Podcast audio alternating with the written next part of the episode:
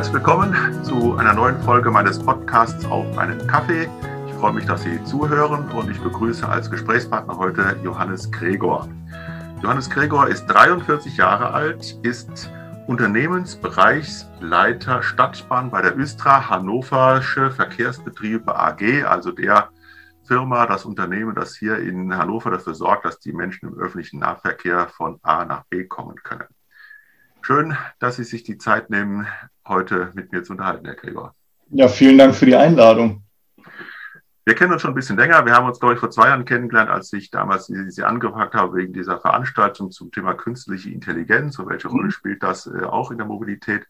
Das ist jetzt heute vielleicht nicht so ganz im Fokus. Ich habe mich natürlich vorher ein bisschen über Sie informiert und äh, über den sozialen Netzwerken ähm, kann man ja einiges über die Menschen lesen. Und Sie haben sich auf LinkedIn unter anderem so vorgestellt, ich bin analytisch, zielorientiert, ausdauernd, direkt, diplomatisch, ein Teamplayer. Und die Spezialitäten sind, das verwundert bei einem Stadtbahnchef, sagen wir jetzt mal so im Volksmund, äh, das verwundert bei einem Stadtbahnchef nicht, Eisenbahn, Transportwesen, aber auch Lösungsorientierung. Das finde ich auch einen sehr schönen Begriff. Bin gespannt, wie wir da miteinander ins Gespräch kommen, Herr Gregor. Sie haben eine ziemlich heftige Woche hinter sich oder vielleicht sogar zwei heftige Wochen hinter sich und ich bin irgendwie ganz froh und glücklich, dass Sie sich heute schon wieder die Zeit nehmen können, mit mir zu unterhalten. Wir haben ja heute noch 17 Grad hier draußen am Dienstag, den 23. Februar, aber vor zehn Tagen hatten wir Minusgrade und äh, die Östra fuhr zumindest auf den Stadtbahnlinien gar nicht mehr. Mhm. Wie schläft es sich als Unternehmensbereichsleiter der Stadtbahn in Hannover, wenn so eine Nachricht ins Haus kommt? Also Schlaf würde ich das nicht mehr nennen. Das ist eher so ein, so ein äh, über die eigenen Füße fallen und, und gar nicht mehr anders können, als zu schlafen. Ich glaube, von den Kollegen hat auch keiner mehr als vier oder fünf Stunden in der Nacht geschlafen. Wir haben irgendwie um elf telefoniert, wir haben um fünf das erste Mal telefoniert. Eine Nacht bevor wir einen Betrieb eingestellt haben, haben wir morgens um zwei telefoniert, wo wir uns einfach eingestehen mussten, nee, das, das wird so nicht mehr funktionieren, das können wir so nicht weitermachen. Ähm, klar, wir sind alle von dem Gedanken getragen, dass wir irgendwie 500.000 Menschen am Tag bewegen. Also jetzt nicht jeden Einwohner persönlich, aber wir haben 500.000 Kundenbeziehungen an einem normalen Schultag. Im Winter allemal. Also es schläft sich da nicht so besonders gut, nee. Wer trifft eigentlich dann so eine Entscheidung, den, den Stadtbahnverkehr komplett einzustellen? War das Ihre Entscheidung oder wie funktioniert sowas? Das ist ja eine ziemlich gravierende Geschichte, wo die Politik natürlich auch sagt, ähm, naja, das ist ein ein stadtnahes oder städtisches Unternehmen? Wie, wie läuft sowas ab? Wie muss ich mir das vorstellen? Die Fragen von der Politik haben wir natürlich auch gleich gekriegt. Wie konntet ihr sowas machen? Die ich dann im Nachgang auch gleich äh, beantworten. Also im speziellen Fall ist es so gewesen, dass wir tatsächlich um 2.10 Uhr in der Früh eine Telefonkonferenz gemacht haben. Der Betriebsleiter, der äh, Kollege, der die Betriebsdurchführung verantwortet, die Leitstelle und ich. Und wir haben dann festgestellt, dass die Menge der Schäden und deren Verteilung dermaßen groß ist, dass wir einen sicheren Betrieb nicht verantworten können. Und dann haben wir die Entscheidung getroffen, den Betrieb einzustellen. Ähm, wenn ich aus dem Nähkästchen plaudern darf, wir haben nach der Entscheidung noch eine weitere Dreiviertelstunde miteinander telefoniert, mhm. weil uns allen eine solche Entscheidung fürchterlich wehtut. Wir wollen eine solche Entscheidung gar nicht treffen. Aber sie war unausweichlich, sie war auch vernünftig. Ich würde jederzeit wieder so treffen. Mhm. Aber ähm, also wir haben uns dann noch eine Dreiviertelstunde gegenseitig so ein bisschen die stärkende Schulter gegeben, weil wir eine solche Entscheidung nicht treffen wollten. Da war Hannover in dieser Form dann ja auch tatsächlich einzigartig. Also andere Städte haben natürlich auch den Verkehr eingestellt, mhm. aber ähm, solche Schäden gab es nicht. Es gibt jetzt erste, erste Mutmaßungen, woran es gelegen haben könnte. Das wollen wir jetzt gar nicht vertiefen. Wie hilft Ihnen Ihre Lösungsorientierung in so einer Situation? Ich habe das große Glück und das ist natürlich, wenn man in LinkedIn so ein Profil anlegt, ich, wo Sie gerade die Stichworte vorgelesen haben, stelle ich fest, die sind schon ein paar Tage älter. ähm, ich ich glaube, das kann man in diesem Kreis auch relativ offen sagen. Ich kann in Ihr Büro gucken, das kann der Podcast-Hörer jetzt nicht. Da hängt ein Kreuz im Hintergrund, auch über mir hängt ein Kreuz an der Wand. Ich würde das durchaus mit Gottvertrauen umschreiben. Ich, ich kann, ich, ich habe das große Glück, dass ich in solchen Momenten eine, eine, eine sehr große nüchterne Ruhe entwickeln kann, ähm, um, um die mich zum Glück andere Menschen auch, äh, äh, ja, andere Menschen beneiden mich um diese innere Ruhe. Also ich, ich, ich kann in solchen Momenten auf, auf eine Klarheit zurückgreifen. Und dann kann ich fünf klare Fragen stellen und aus den Antworten deswegen finden so Entscheidungen dann halt auch Akzeptanz. Man stellt dann klare Fragen, da kommen klare Antworten raus, sondern ist die Entscheidung unausweichlich, es muss sie nur noch einer aussprechen. Mhm. Den Job übernehme ich dann gern. Okay. Also das ist so eine Grundhaltung, die würde ich jetzt mal als nüchterner Protestantismus ähm, bezeichnen, weil ich, Sie lachen, aber ich meine das ganz ernst, weil ich glaube, das zeichnet viele Protestantinnen und Protestanten aus, die ja auch in sehr verantwortlichen Positionen sind. Genau dieses nüchterne, abwägende. Ja. Ähm, wenn man sich ein bisschen die Geschichte der Bundesrepublik anschaut, finden wir Protestantinnen und Protestanten fast in allen politischen Parteien, von rechts bis nach links, auch in, in, in Verantwortung, also von Bodo Ramelow über äh, Johannes Rau, also man könnte jetzt wirklich alle Parteien mhm. durchgehen, Richard von Weizsäcker. Mhm. Bei der FDP äh, würden wir, wenn ich ein bisschen überlege, auch noch die eine oder wahrscheinlich Hildegard Hambrücher war, glaube ich, auch relativ äh, protestantisch unterwegs. Also das mhm. finde ich sehr spannend, dass Menschen, die praktisch ein oder derselben äh, Kirche, der evangelischen Kirche angehören, in ganz unterschiedlichen politischen Lagern unterwegs sind, aber dann vielfach auch miteinander gut äh, auf dieser Schiene äh, streiten und, und, arbeiten konnten. Das wurde mir oder wird mir auch immer wieder erzählt. Von daher finde ich das eigentlich eine sehr positive äh, Grundhaltung, wenn sie ähm, aus, aus einem, ja, wie Sie sagen, Gottvertrauen herausgetragen ist, so, so realistisch auf die Welt zu schauen. Mhm. Hat es auch ein bisschen mit Ihrem, mit Ihrem dem zu tun, was Sie mal studiert haben. Ich habe gelesen, Sie haben in Aachen Maschinenbau studiert. Kommen Sie eigentlich mhm. aus dem Rheinland oder das habe ich jetzt nicht so genau gefunden, weil ich war ja lange im Rheinland tätig. das kann ich mit einem klaren Jein beantworten. Also meine Eltern sind Unterfranken. Mhm. Ähm, meine Mutter aus einem sehr katholischen Elternhaus, mein Vater aus einem sehr protestantischen Elternhaus, wie das damals in den 70ern noch war. Gab ja. das anders äh, zur Diskussion, ob das irgendwie möglich ist oder nicht. Es ist sehr gut möglich. Meine Eltern sind jetzt im 45. Jahr glücklich verheiratet.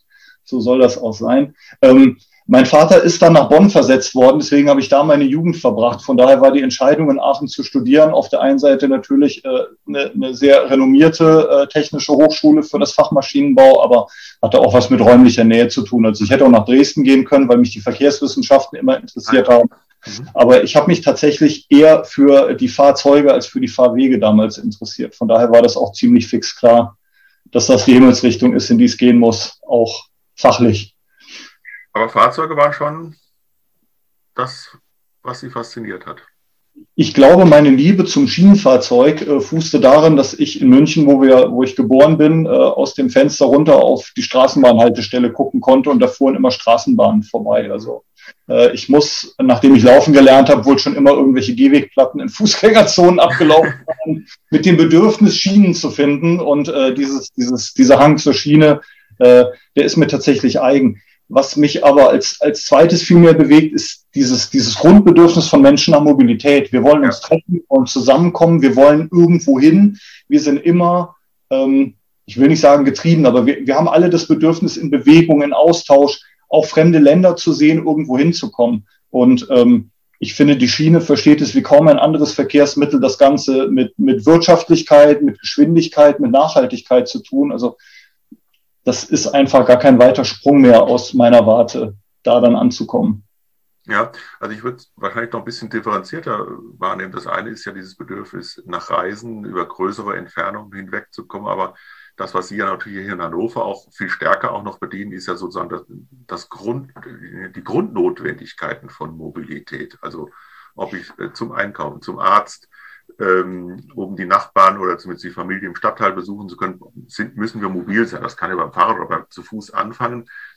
Ähm, und obendrauf gibt es als Sahnehäubchen eben halt diese, diese äh, ja, nationale oder globale äh, Mobilität, die wir ja, also die unsere Eltern in dieser Form noch nicht mal kannten. Also ich kann mich ja noch daran erinnern, an, also nur erinnern an die Geschichten mit dem Käfer nach Italien und solche Geschichten. Das ist, wenn man mal guckt, also gerade mal 50, 60 Jahre her. Also das ist jetzt auch nicht so wahnsinnig weit weg. Und heute sind Fernreisen, also zumindest vor Corona, naja, nicht, nicht für jeder Mann und jeder Frau, aber doch für sehr, sehr viele erschwinglich. Und das Reisen mit dem Flugzeug nach Mallorca ist äh, manchmal billiger als eine Bahnreise von Hamburg nach äh, München oder so. Also von daher finde ich das ja. sehr spannend. Ich glaube auch, das ist ein Grundbedürfnis von uns Menschen oder Grundnotwendigkeit.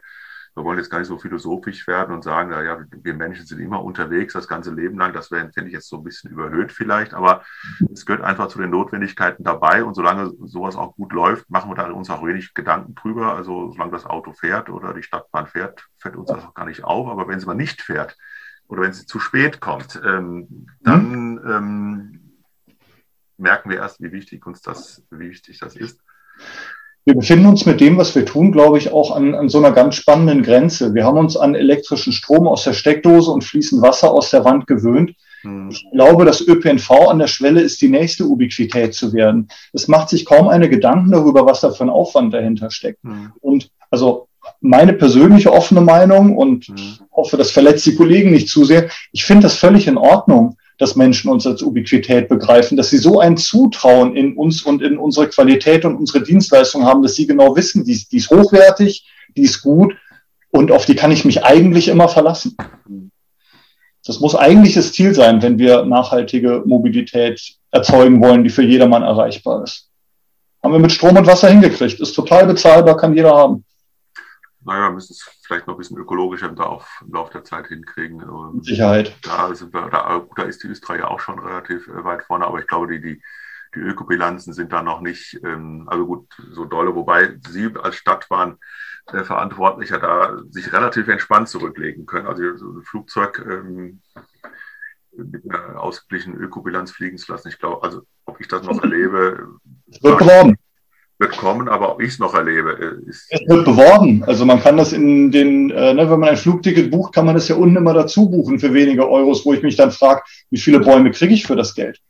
Das kann man ja nachgucken. Also man, das kann man ja tun über Klimakollektor und andere Maßnahmen kann man das tatsächlich kompensieren. Das ist richtig. Aber ich meinte eigentlich jetzt so das reine Fliegen selber. Also, oder wir müssten die Preise eben so machen, dass auch die Fluggesellschaften eben halt entsprechend diese äh, Kosten zahlen müssen. Aber das ist natürlich ein sehr, sehr weites Thema. Gilt aber nicht nur für die Flugzeuge, es gilt ja für andere Verkehrsmittel auch an der Stelle. Also ich muss sagen, ich fand das, äh, ich kann das ein Stück verstehen mit der Faszination Schiene. Ähm, als wir hier nach Hannover gezogen sind vor vier Jahren war das für mich ein echtes Highlight, jetzt in einer Stadt zu leben, zum ersten Mal in meinem Leben, wo es sowas wie eine Straßenbahn gibt. Also ich habe immer Städte geliebt mit Straßenbahnen. Ich, mir ist dann irgendwann mal, ich fange dann ja auch an, darüber nachzudenken. Meine Frau hat immer so ein bisschen merkwürdig die Nase, also nicht die, Nase, die Stirn gerunzelt, wenn ich das so erzählt habe, dass ich das so toll finde mit der Straßenbahn.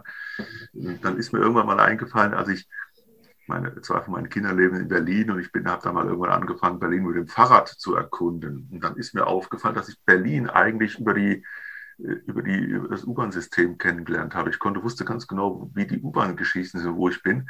Aber wie das oben drüber aussieht und wie die Wege von einem Stadtteil in den anderen aussehen, wo die Übergänge sind, das ist mir bei diesen Fahrradtouren erstmal aufgefallen, ähm, wie stark so, äh, so eine Bahn dann auch die Wahrnehmung einer Stadt prägt, wenn man tatsächlich nur mit der Straßenbahn unterwegs ist. Ja. Hier in Hannover ist es in der Tat für mich auch so, da wir ja kein eigenes Auto mehr haben, sondern hier nur noch äh, Carsharing betreiben, weil wir einfach so stadtnah, wo, äh, zentrumsnah wohnen, dass wir kein Auto brauchen, dass es wir die Stadt über Fahrrad, über die Östra, oder noch nur die Stadtbahn. Ich habe, glaube ich, noch in keinem Bus gesessen hier, meine Frau schon.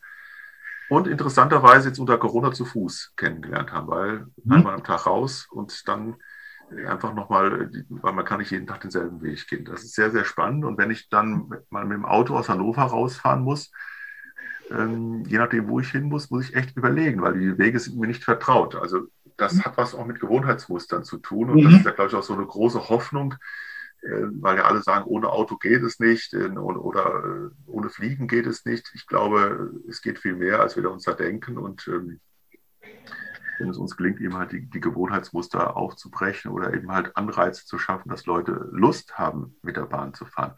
Ich will mhm. noch mal einen kleinen Schritt zurück zu Ihrer Ausbildung. War denn das, wo, wo, genau lag das Interesse? Lag es an der Technik der, der, der Fahrzeuge? Was hat Sie da so gereizt, als Sie Maschinenbau angefangen haben zu studieren? Als ich mal angefangen habe, lag es an der Technik. Also ich habe wahrscheinlich wie viele andere äh, Jugendliche auch mir so ab der siebten Klasse mal angefangen, Gedanken zu machen, wo die Reise hingehen soll. Dann war das irgendwie ein stetes Einengen.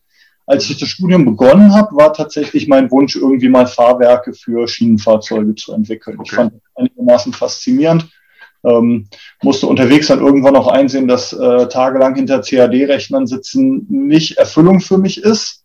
Und äh, wie das so ist im Leben. Alle wollen immer den großen Masterplan und den roten Faden sehen. Nee, ich hatte zum Glück immer Gelegenheit, mit Menschen ins Gespräch zu kommen, die mir andere Facetten mhm. des Weges gezeigt haben, den ich da eingeschlagen habe. Und äh, ja, so habe ich halt einige andere Sachen im Studium noch kennengelernt und habe mich dann auch entschlossen, eher versucht, die Projekte zu leiten, bei denen diese Dinge entstehen, als mich dann irgendwie persönlich um das Auslegen von, von Schrauben und mhm. Momenten und sonstigen Sachen zu kümmern.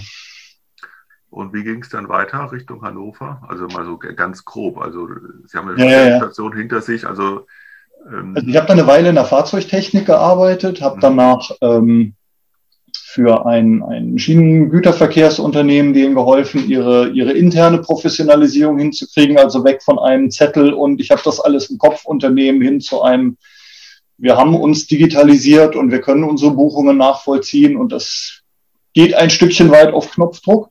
Und ähm, danach hat mir ein Vögelchen gezwitschert, dass da jemand ein Start-up im Fernverkehr versuchen will. Und äh, diesem Singen, ähm, meine Frau war da gerade schwanger zum vierten Mal und ähm, ich habe sie angeguckt und habe gesagt, Frau, der Moment ist gekommen, ich, ich würde gern meinem Ruf folgen, aber ich habe auch Verantwortung.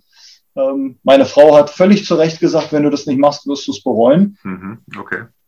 Vier Jahre lang geholfen, ein Parallelprodukt im Schienenfernverkehr in der Eisenbahn aufzubauen, was eine großartige Erfahrung war, die am Ende aber mit den Erfahrungen, die ich dazu gemacht habe, auch dazu geführt hat, dass ich hier nach Hannover kommen konnte, weil man halt bewusst nicht jemanden gesucht hat, der irgendwie öffentliche Dienst erfahren äh, mit den Denkmustern, die man so mitbekommt, wenn man sein ganzes Berufsleben irgendwo anders war, sondern bewusst jemand, der mit so einer ähm, anfassenden Mentalität da irgendwie reingeht. Das äh, wurde mir zumindest hinterher gesagt, muss wohl mit überzeugendes Argument gewesen sein dass man die Aufgabe mir anvertraut hat, vor inzwischen knapp fünf Jahren.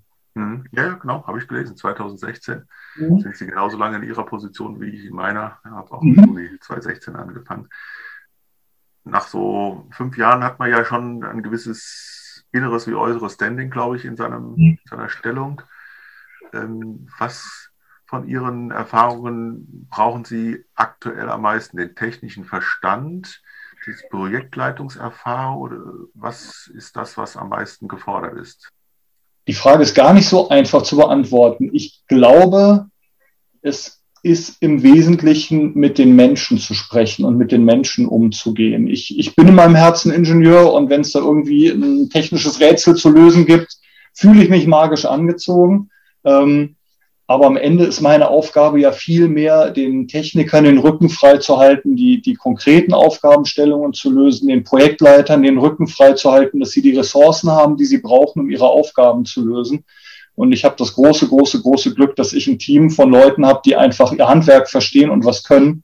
Sprich, wenn ich denen ausreichende Ressourcen zur Verfügung stelle, dann können die ganz wunderbare Sachen schaffen. Und äh, das ist im Moment meine Hauptaufgabe. Ja, und Ressourcen kriegt man auch, wenn man Unternehmensbereichsleiter ist, am einfachsten, wenn man höflich danach fragt und erklärt, warum das gut ist, dass man diese Ressourcen jetzt haben sollte.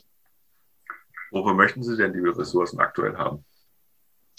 Ähm, Was sind die nächsten größeren Projekte? Die nächsten größeren Sachen. Ähm, wir wollen, also ich in meinem Herzen, aber auch der, der Aufgabenträger und die Region Hannover und das Unternehmen, wir wollen ähm, Verkehrswende gestalten. Wir wollen noch mehr Leute dafür begeistern, auf den ÖPNV umzusteigen. Sie haben kein Auto mehr, ich habe kein Auto mehr. Wir wollen mehr Leute davon überzeugen, dass es einfach eine gute Sache ist, das Auto abzugeben. Und die vielen Alternativen, die es gibt, also ich will jetzt gar nicht Stadtbahnfahren glorifizieren, aber ähm, es gibt ja eine Menge Alternativen. Ja.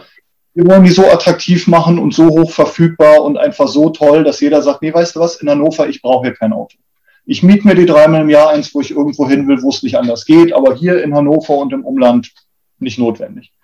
Ähm, dazu wollen wir mehr Stadtbahnwagen kaufen. Wir wollen die Altfahrzeuge nach und nach abstellen und erneuern. Das Projekt heißt TW 4000. Da kriegen wir jetzt hoffentlich in den nächsten Wochen den ersten Förderbescheid, dass wir mit den ersten Fahrzeugen anfangen.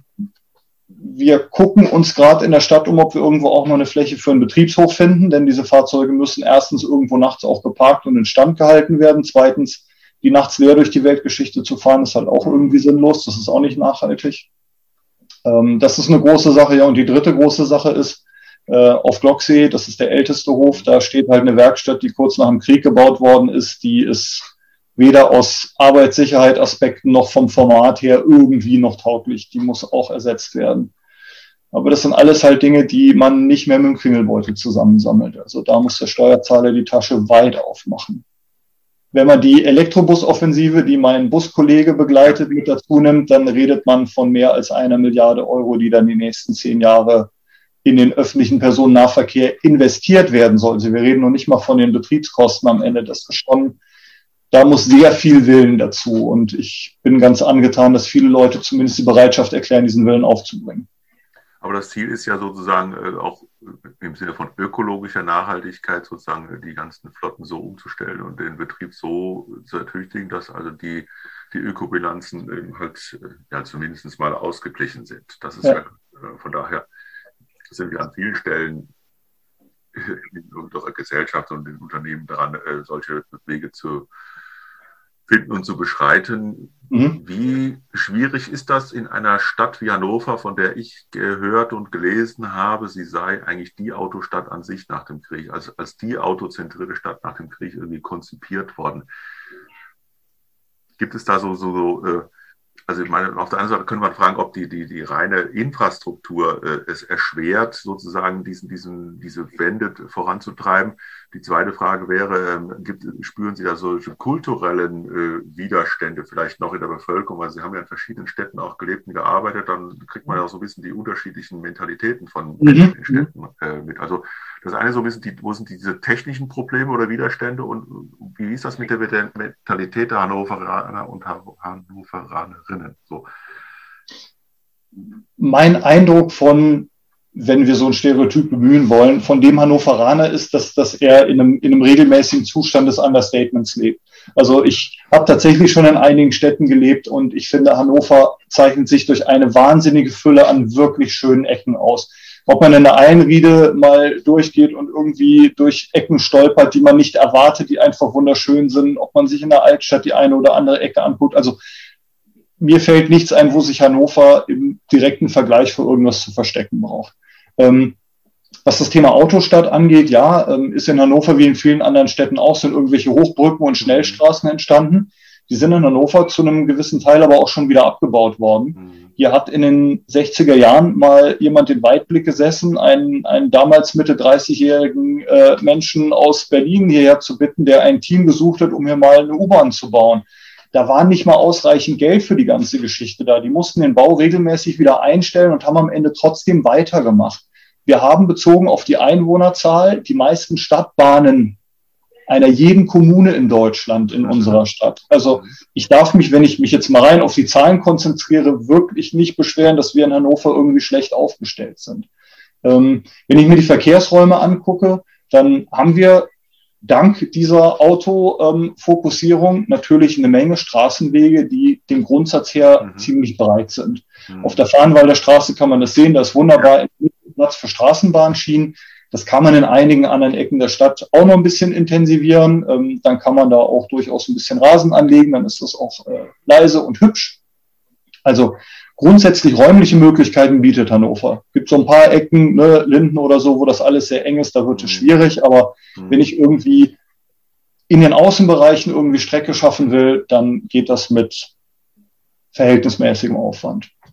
Also das hat eher was mit Willen am Ende zu tun. Und, und der Willen war bisher da. Also die, die ähm, Entscheidung, mal eine Strecke nach Altwarmbüchen zu bauen, zwischen dem Tag, wo die Willenserklärung da war und dem Tag der Eröffnung sind, glaube ich, nur sechs Jahre vergangen. Das ist schon ein irres Tempo, wenn man sich überlegt, wie lange öffentliches Bauen sonst eigentlich dauert.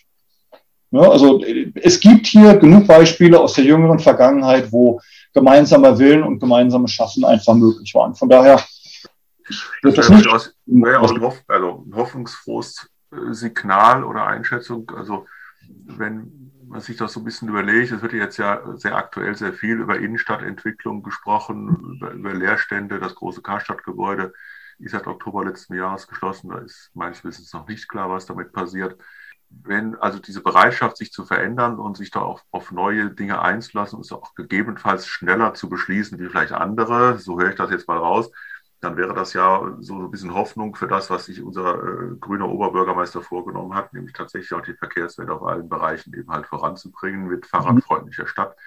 Ich finde auch, das bietet sich in Hannover tatsächlich schon an, weil so zentriert wie Hannover im, im, im Altstadtkern und drumherum ist, ich sag mal, mhm. zwischen Hauptbahnhof und unten, da wo auch unser hauskirchlicher Dienst ist, kenne ich kaum eine Stadt, wo das alles so zentriert ist. Also man kann auch tatsächlich viel zu Fuß unterwegs sein. Also fast alle Ministerien, großen Einrichtungen, auch hier die Östra selber mit ihren verschiedenen Standorten, zumindest die zentralen, sind in diesem, ich sage was, was ist das, zwei Kilometer Durchmesser hier mhm. denn, um, um die Stadtmitte. Das finde ich äh, total faszinierend, weil dadurch natürlich äh, die Wege eigentlich relativ kurz sind und die Idee, was kann man jetzt in der Stadtmitte tatsächlich machen, müsste eigentlich sehr attraktiv sein für viele äh, gesellschaftliche Gruppen sich darüber Gedanken zu machen. Also von da bin ich sehr gespannt, wie mhm.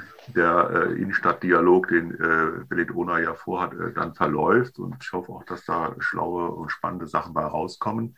Mhm. Ähm, wie fädeln Sie sich als Büstra in solche Dialoge ein? Sie sind mit Sicherheit da auch äh, einbezogen oder, oder mischen sich von alleine ein, also freiwillig ein?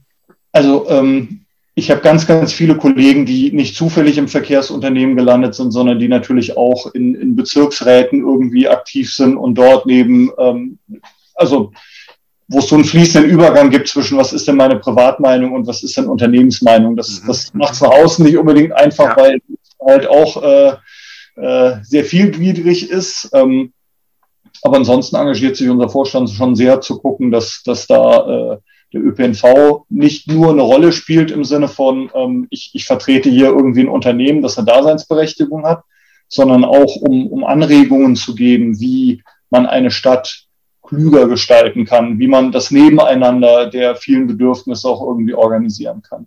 Mhm. Wir haben vor zwei Jahren in einer Aufsichtsratsklausur mal die schöne Aufgabe ähm, erarbeiten dürfen. Da haben wir die äh, verschiedenen Aufsichtsratsmitglieder aus den verschiedenen Parteien mal gebeten, sich zu überlegen, was passt denn auf 18 Meter Straßenbreite?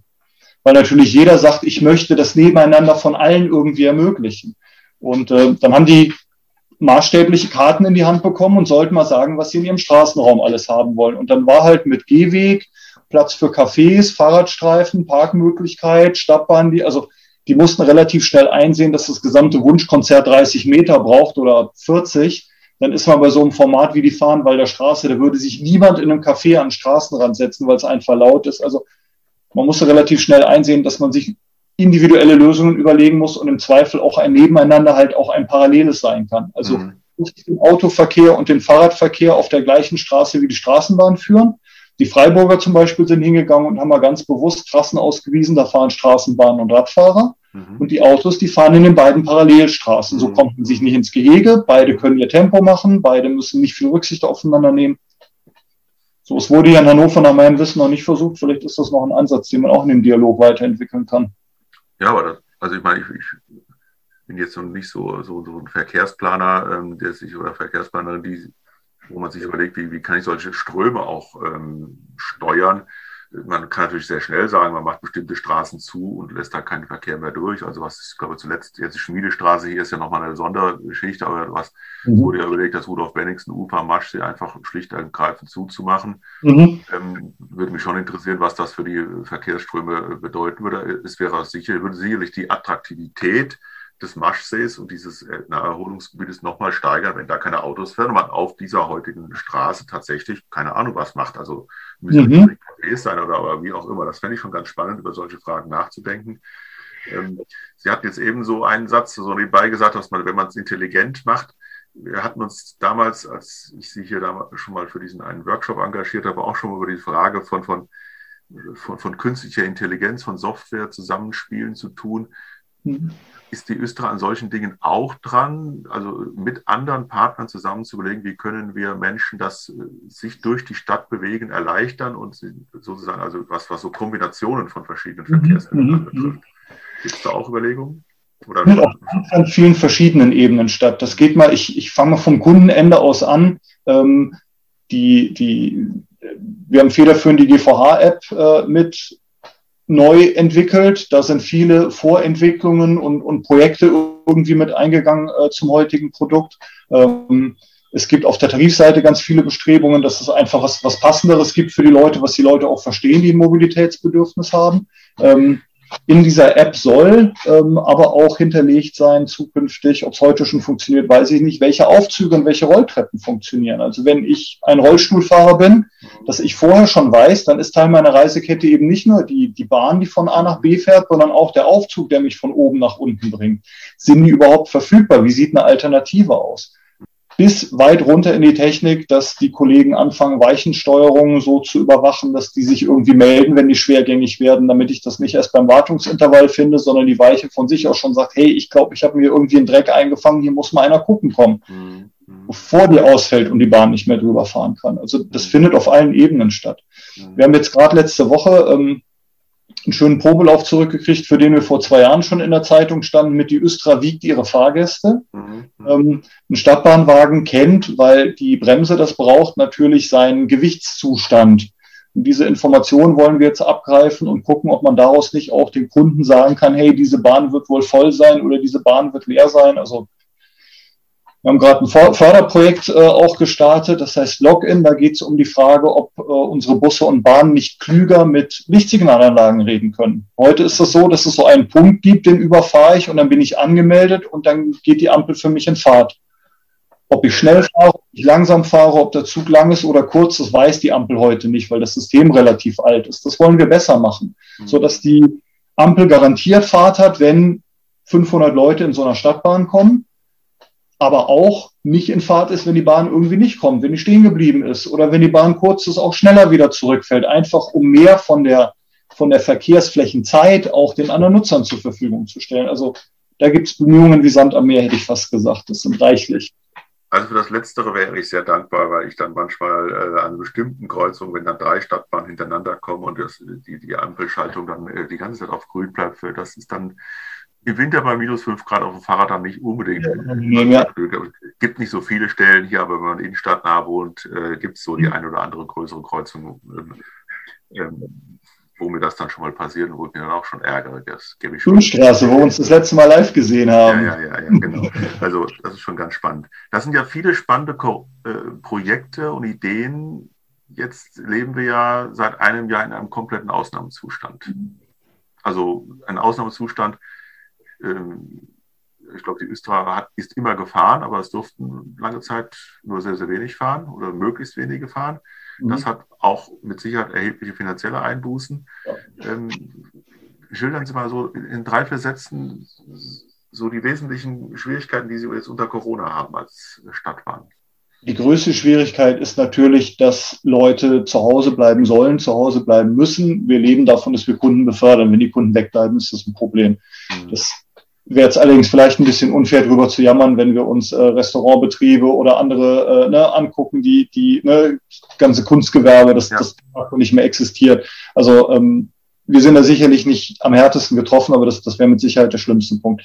Äh, der zweite Punkt ist natürlich, wie geht es den Mitarbeiterinnen und Mitarbeitern dabei? Mhm. Ähm, das sind auch Menschen, die haben auch irgendwie ein Privatleben, während andere für sich in Anspruch nehmen konnten, ich bin jetzt irgendwie Risikogruppe und arbeite nur noch von zu Hause, der Arbeitgeber muss es möglich machen. Das können Sie mal versuchen, einem Busfahrer, einem Bahnfahrer oder auch den fleißigen Händen, die unsere Schienen reparieren, die unsere Fahrzeuge heile machen. Erklären Sie denen das mal. Die anderen dürfen Homeoffice machen und die müssen kommen. Also das haben alle tapfer mitgemacht. Ich ziehe da auch den Hut davor, aber das, das geht natürlich auch nur mit einer Mannschaft, die dann auch zusammensteht und an das, an das große gemeinsame Ziel auch glaubt. Das Dritte, was uns zum Glück noch nicht hart getroffen hat ähm, und was mich sehr freut, ist, dass viele Projekte trotzdem weitergelaufen sind. Die haben nicht ganz so viel Öffentlichkeit bekommen, wie es sonst passiert wäre. Die sind nicht ganz so laut gefeiert worden, wie man das sonst vielleicht auch hätte tun sollen. Verdient hätten es die Projekte. Aber ganz viele von diesen Zukunftsprojekten sind auch relativ ungebremst weitergelaufen. Vielleicht sogar mit dem kleinen Vorteil, dass die Leute sich viel um Sacharbeit kümmern konnten, weil sie eben nicht so viel zwischendurch berichten mhm. mussten, weil es nicht so viele Besprechungen und Treffen gab. Hat denn die, also wir sprechen jetzt ja hier via Zoom, auch wenn das dann mhm. nicht ein Podcast wird, hat denn diese Form der Zusammenarbeit bei Ihnen jetzt auch da einen Schub bekommen, dass Sie da deutlich mehr auch mit Ihren Mitarbeitenden, mit Ihren äh, Gremien äh, digital konferieren? Das war gewaltig, ja. Ähm, zum einen, dass viele Leute, die ein solches Medium halt vorher einfach mal pauschal abgelehnt haben, sich inzwischen darauf einlassen und dann eine Bereitschaft verspüren. Zum anderen sicherlich auch im Unternehmen überhaupt, dass so eine Ausrüstung an die Arbeitsplätze gekommen ist. Denn die gab es natürlich vorher nur ja, ganz, hm. ganz selten. Also wir haben inzwischen auch viele Besprechungsräume, die irgendwie Kameras haben. Ähm, hätten wir alles schneller gehen können, das ist ja auch keine Frage, aber wir, wir haben es inzwischen und es, es wird sehr, sehr emsig genutzt. Mhm. Führt sogar so, so Kuriositäten, dass äh, irgendein Kollege dieser Tage mal ein Flurgespräch über äh, Videokonferenz geführt hat, weil er sagte, also sonst wäre ich über den Flur gegangen und wenn ich einen nicht kenne, hätte ich ihn mal gegrüßt. Ich habe jetzt einfach mal eine Nummer gewählt und geguckt, wer am anderen Ende rangeht. Ah, okay. eine sehr charmante Idee. ja, also es gibt schon also auch äh, ganz spannende Ideen, also wie Kontaktaufnahme digital stattfinden kann. Also sonst, ich habe ja ganz viele Leute auf solchen äh, Veranstaltungen, Feiern, Neujahrsempfängen kennengelernt, wenn ich da mit meinem Namensbild komme. Das ist ja wenn man da in wirtschaftlichen Zusammenhängen als Pastor auftaucht, immer nochmal schon äh, eher ein Hingucker. Ähm, das funktioniert natürlich jetzt alles so nicht und das ist nicht so ganz einfach, aber es gibt durchaus auch Wege ähm, zu gucken, wie kann man, man sagt, ich möchte gerne jemanden kennen, dann muss man sich was Neues überlegen. Also das finde ich ganz spannend, diese, diese Wege und auch die, die Zeitersparnissen, die wir natürlich dadurch haben. Also viele Fahrwege, was natürlich für Sie jetzt wieder äh, letztendlich nicht ganz so schön ist, aber viele Fahrwege fallen ja weg. Ich habe heute Morgen noch mit einem Kollegen darüber äh, nachgedacht, also äh, was wird denn sein? Also wie, wie also sag mal so, wie viele, wie hoch wird der Prozentsatz der Menschen sein, die auch nach der Corona-Zeit im Homeoffice arbeiten wollen oder auch sagen, ich möchte nicht jeden Tag nach Hannover reinfahren, sondern ein, zwei Tage die Woche möchte ich beispielsweise in einem Coworking Space in meinem Stadtteil irgendwo in Neustadt oder sonst wo sein. Also, mhm. ja, weil wir leben auch ähm, dass Mitarbeitende sagen, also wir sind zu zweit zu Hause, wir können nicht beide Homeoffice machen, das geht gar nicht. Das, wir haben gar nicht zwei Arbeitsräume. So, also so, heute Morgen habe ich gelesen, dass Hotels zunehmend äh, Menschen ihre Räume tageweise äh, vermieten, von morgens 8 bis 16 Uhr, dann mietet sich da jemand für eine Woche ein, macht da dann Homeoffice und geht abends nach Hause, weil da ist die Ruhe zum Arbeiten. Mhm. Ähm, oder, oder auch nur, dass es ein anderes Umfeld ist, weil manche Leute können es mhm. einfach auch zu Hause, weil es einfach nicht, nicht mit der eigenen Mentalität klappt. Da ist dann ständig Ablenkung. Ich rede jetzt noch gar nicht über Homeschooling und solche Sachen, das kommt natürlich auch noch oben drauf, ja. sondern über dieses ganz normale, dass mir Mitarbeiter auch bei uns sagen, das geht nicht. Ich, ich bin am Arbeits-, am leistungsfähigsten, wenn ich in meinem Büro sitze oder zumindest nicht zu Hause sitze. Also da bin ich sehr gespannt, wie sich das entwickelt.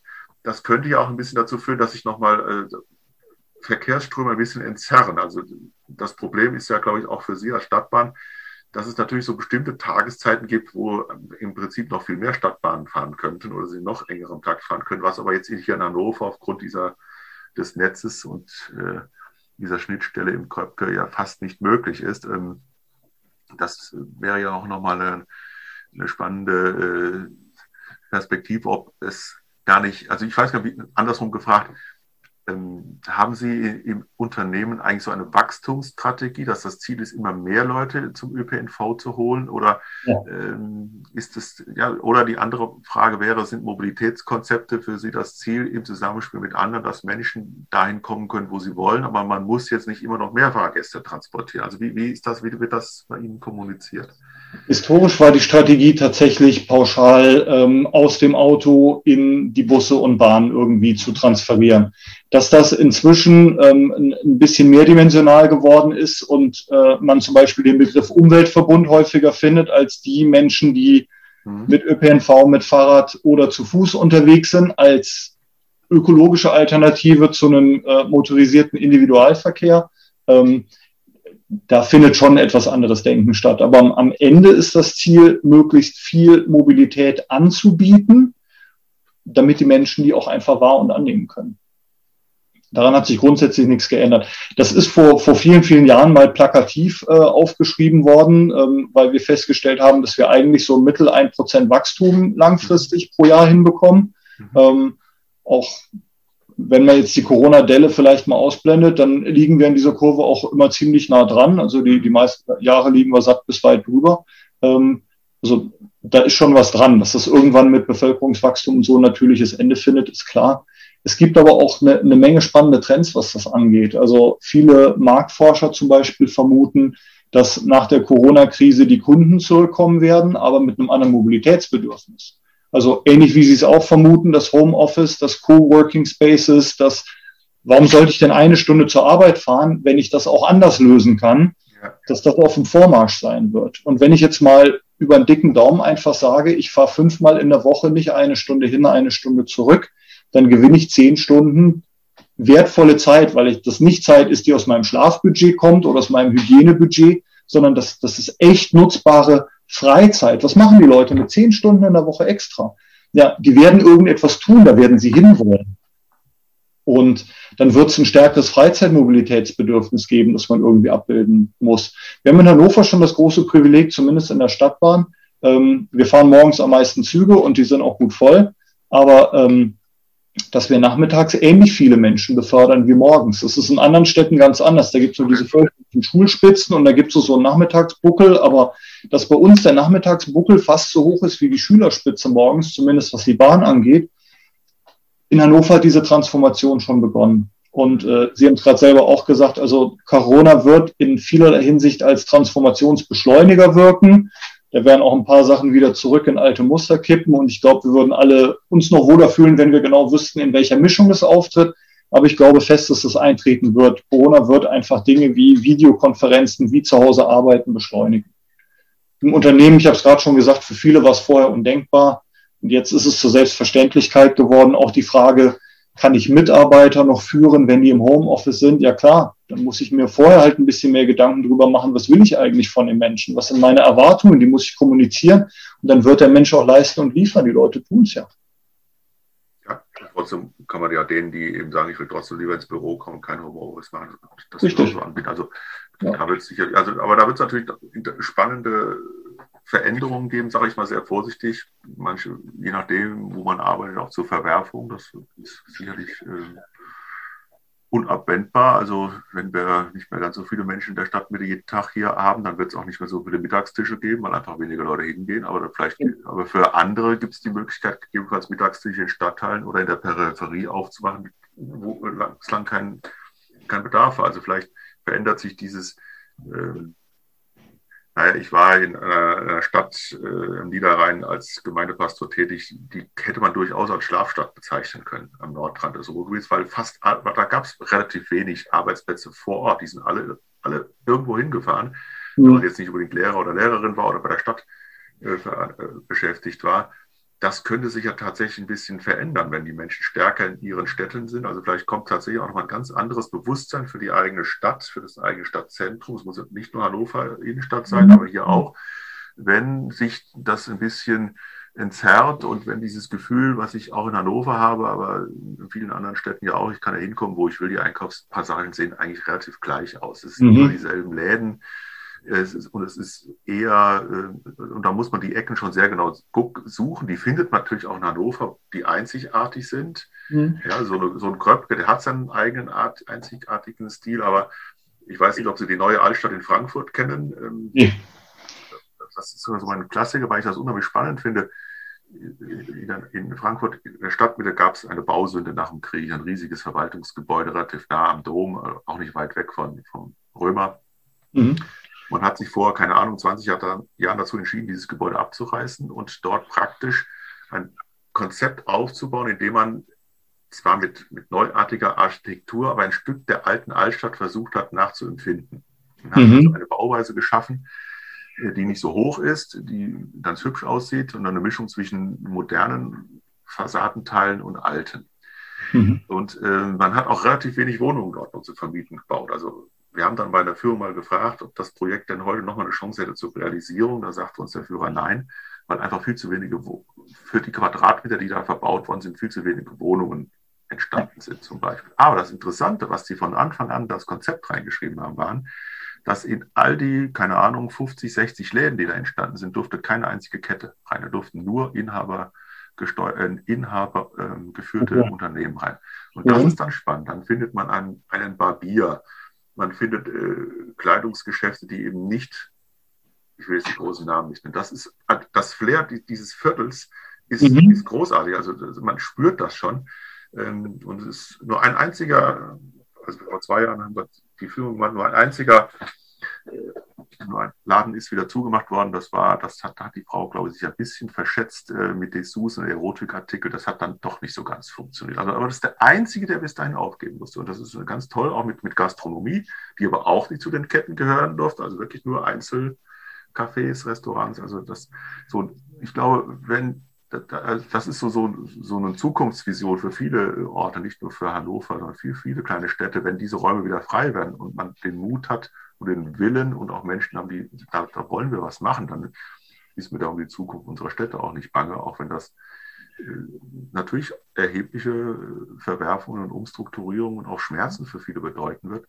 Ähm, aber da, glaube ich, kann auch eine ganze Menge passieren. Und dann müssen sie die Leute ja transportieren, von hier nach dort. Die werden immer noch kommen wollen. Also Stadtmitte ist immer interessant. ja, ich bin auch sehr gespannt, was aus dem Karstadt mitten in der Stadt wird. Also Ideen gibt es ja reichlich, aber noch nichts, was öffentlich geworden ist, was Hand und Fuß hat. Ja, ich habe ja in meinem Buch eine Idee, nicht, nicht unter mit dem Karstadtgebäude, sondern ein bisschen verklausuliert, aber ist, ich hatte das Karstadtgebäude vor Augen. Ich wollte da ein riesengroßes Coworking Space reinmachen, der, wie auch immer von Kirch mit gesteuert wird wo neben Büros und Versammlungsräumen, ähm, aber auch äh, wirklich eine ganze Menge Unternehmen sich hätten anbieten können. Also ein mhm. bisschen angeregt von dem, was ich bei der Tabakfabrik in Linz mal gesehen habe, die, das noch von den Dimensionen noch viel, viel größer ist, aber die auch eine sehr, sehr interessante Mischung von, von, von, von Unternehmen haben, die da festmieten können, von Coworking Spaces, von stiftungsgesteuerten äh, Anlagen, wo Menschen auch wirklich sich ausprobieren können, sage ich mal, was lernen können, bis hin zur mhm. Diakonie, die ihre äh, Teile gemietet hat. Also so ein multifunktionales Gebäude, was nicht im allerersten Sinne dem Zweck dient, ähm, sozusagen jetzt möglichst viel Profit in der Stadtmitte zu schaffen, sondern wirklich so ein Begegnungsort sein können. Also mhm. das ist so meine Idee. Äh, ob sich das Gebäude tatsächlich von Ihnen dafür eignet, weiß ich gar nicht. Aber von der Lage her wäre es großartig, so eine, so, also etwas hinzukriegen, wo eine Misch, Mischung von verschiedenen Geschichten herrscht. Es kann auch, es gibt ja diese Idee, vielleicht mit Museen da was zu machen, aber dann fände ich es eben halt schön, wenn da verschiedene Institutionen irgendwie Platz finden und man da mhm. eine schlaue Idee findet. Also wer weiß. Eine schöne Idee. Aber ich bin da auch sehr gespannt, wie das weitergeht. Ähm, wir sind so ein bisschen, jetzt gucken wir jetzt auf die Uhr, am Ende der verabredeten Zeit. Die letzte Frage im Podcast ist immer eine Frage, die mir meine Gesprächspartnerinnen stellen dürfen. Was ist denn Ihre Frage an mich? Jetzt bin ich sehr neugierig. sehr gespannt. Ich, ich habe mir tatsächlich eine fachfremde äh, Frage überlegt, aber ähm, Sie haben ja auch über, über Corona und, und die, die vielen Veränderungen, die es gibt, äh, regelmäßig mit Veränderungen zu tun und äh, sind ja auch am Mobilitätsthema sehr interessiert. Ähm, wenn Sie den Auftrag hätten, eine Werbekampagne für den öffentlichen Personennahverkehr zu machen, wenn Sie sagen würden, hey, hier, ich möchte Menschen für das Ding irgendwie holen, wo würden Sie hingehen? Was würden Sie den Leuten sagen? Sie meinen, welche Firma ich jetzt versuche zu beauftragen oder, oder wenn, wenn, wenn Sie jetzt sagen, hey, da gibt es irgendwie eine Kundengruppe, die habt ihr irgendwie die letzten Jahre übersehen oder also. da irgendwie, ne? Gibt ja Leute, die uns nicht mögen oder uns nicht nutzen, aus welchen Gründen auch immer. Naja, also als, als Vorbereitung würde ich sehr ernsthaft darüber nachdenken, sozusagen ein, ein Jahresticket deutlich verbilligt anzubieten, damit mhm. der Preis eben nicht der Faktor ist. Ob das jetzt das berühmte 1 Euro pro Tag-Ticket ist, ist, äh, ist, mir da egal. Ähm, wen würde ich dann, also wahrscheinlich würde ich tatsächlich versuchen, mal mir mit anderen zusammen eine Strategie zu überlegen, so wirklich eingefleischte Autofahrerinnen und Autofahrer tatsächlich äh, zu animieren, das Auto mal stehen zu lassen und in, in, die, in die Stadtbahn zu steigen. Ich glaube, das ist ähm, für jemanden, der wahnsinnig gerne Auto fährt, und es gibt solche Menschen, mhm die zu überzeugen, es geht vielleicht auch anders, dem auch ein anderes äh, Erlebnis mal zu vermitteln. Das, das finde ich eine ganz spannende Fragestellung. Ähm, das fällt mir so am, spontan ein. Ansonsten wäre, glaube ich, mein Hauptziel, deswegen sagte ich das auch nochmal mit dem verpflichten oder möglichst preiswerten ÖPNV. Also der Preis sollte grundsätzlich für niemanden ein Hinderungsgrund sein, äh, einen Bus und eine Bahn zu steigen. Äh, das ist so, wenn wir sagen, Mobilität ist ein Grundbedürfnis und eine Grundnotwendigkeit von uns Menschen, darf es daran nicht scheitern. Und ich, ich kenne so Geschichten, ich glaube aus Deutschland vielleicht nicht unbedingt so, wo die Leute keine zwei Euro für die haben und deswegen zu Arztterminen und anderswohin nicht kommen können, das finde ich dann schon ziemlich grausam. Ich hoffe nicht, dass das in Deutschland gibt. Wenn es das gibt, wäre das wirklich so ein Grund, auch nochmal da zu gucken, wie kann ich das so verbilligen und wie kann ich dann diese Menschen auch animieren, tatsächlich auch in eine Stadtbahn zu steigen. Ich glaube, da gibt es auch nochmal äh, Menschen, die sich scheuen, weil sie es noch nie gemacht haben oder ganz anders mhm. unterwegs. Also ich würde würd versuchen, die zu identifizieren, die aus welchen Gründen auch immer am wenigsten auf die Idee je gekommen sind, äh, einen ÖPNV zu nutzen. Mhm. Ich wäre wahrscheinlich ein Kandidat für Busfahrten, weil ich normalerweise kein Bussteiger. Ich finde Busfahren nicht so attraktiv. Sie müssten bei mir vielleicht über, sich was überlegen, ähm, wie kriegen Sie den Herrn Jung in einen Bus hier von der in Hannover? Ich glaube, ich bin einmal nach Pattensen in den Bus gefahren, da hinten runter, ich erinnere mich. Aber das ist so. Werbeblock gern versuchen, denn zum einen diese schönen türkisen Busse von der Regiobus natürlich, die Sie sehr weit auch raus ins Umland bringen, da gibt es sehr schöne Ecken. Ähm, aber ansonsten, ähm, wenn Sie mal in den 100er oder 200er Bus steigen und einen von den neuen E-Bussen dort sehen, die mit dem Mercedes-Stern vorne drauf, die haben sogar Ledersitze. Es ist zwar kein echtes Leder, sondern auch ein nachhaltiges Lederersatzprodukt. Okay. Aber, ähm, die haben sogar Holzböden. Gönnen Sie sich das einfach okay. mal. Und dann bewerten wir uns nochmal neu. Okay, das werde ich dann mal äh, erwägen. Die 100er fährt ja hier vorne auch beim Klagesmarkt vorbei. Das, das sehe genau. ich auch hier aus die Haltestelle aus meinem Homeoffice-Büro hier schräg gegenüber. Herr Kröger, vielen Dank für die spannenden Einblicke in die Tätigkeit des Unternehmensbereichsleiter Stadtbahn hier in Hannover. Vielen Dank fürs Gespräch und alles Gute für die vielen Aufgaben, die Sie so vor sich haben und auch für sich persönlich mit Familie und allem, was dazugehört. Vielen Dank, dass Sie dabei waren. Vielen Dank für die Einladung und Ihnen natürlich auch. Dankeschön.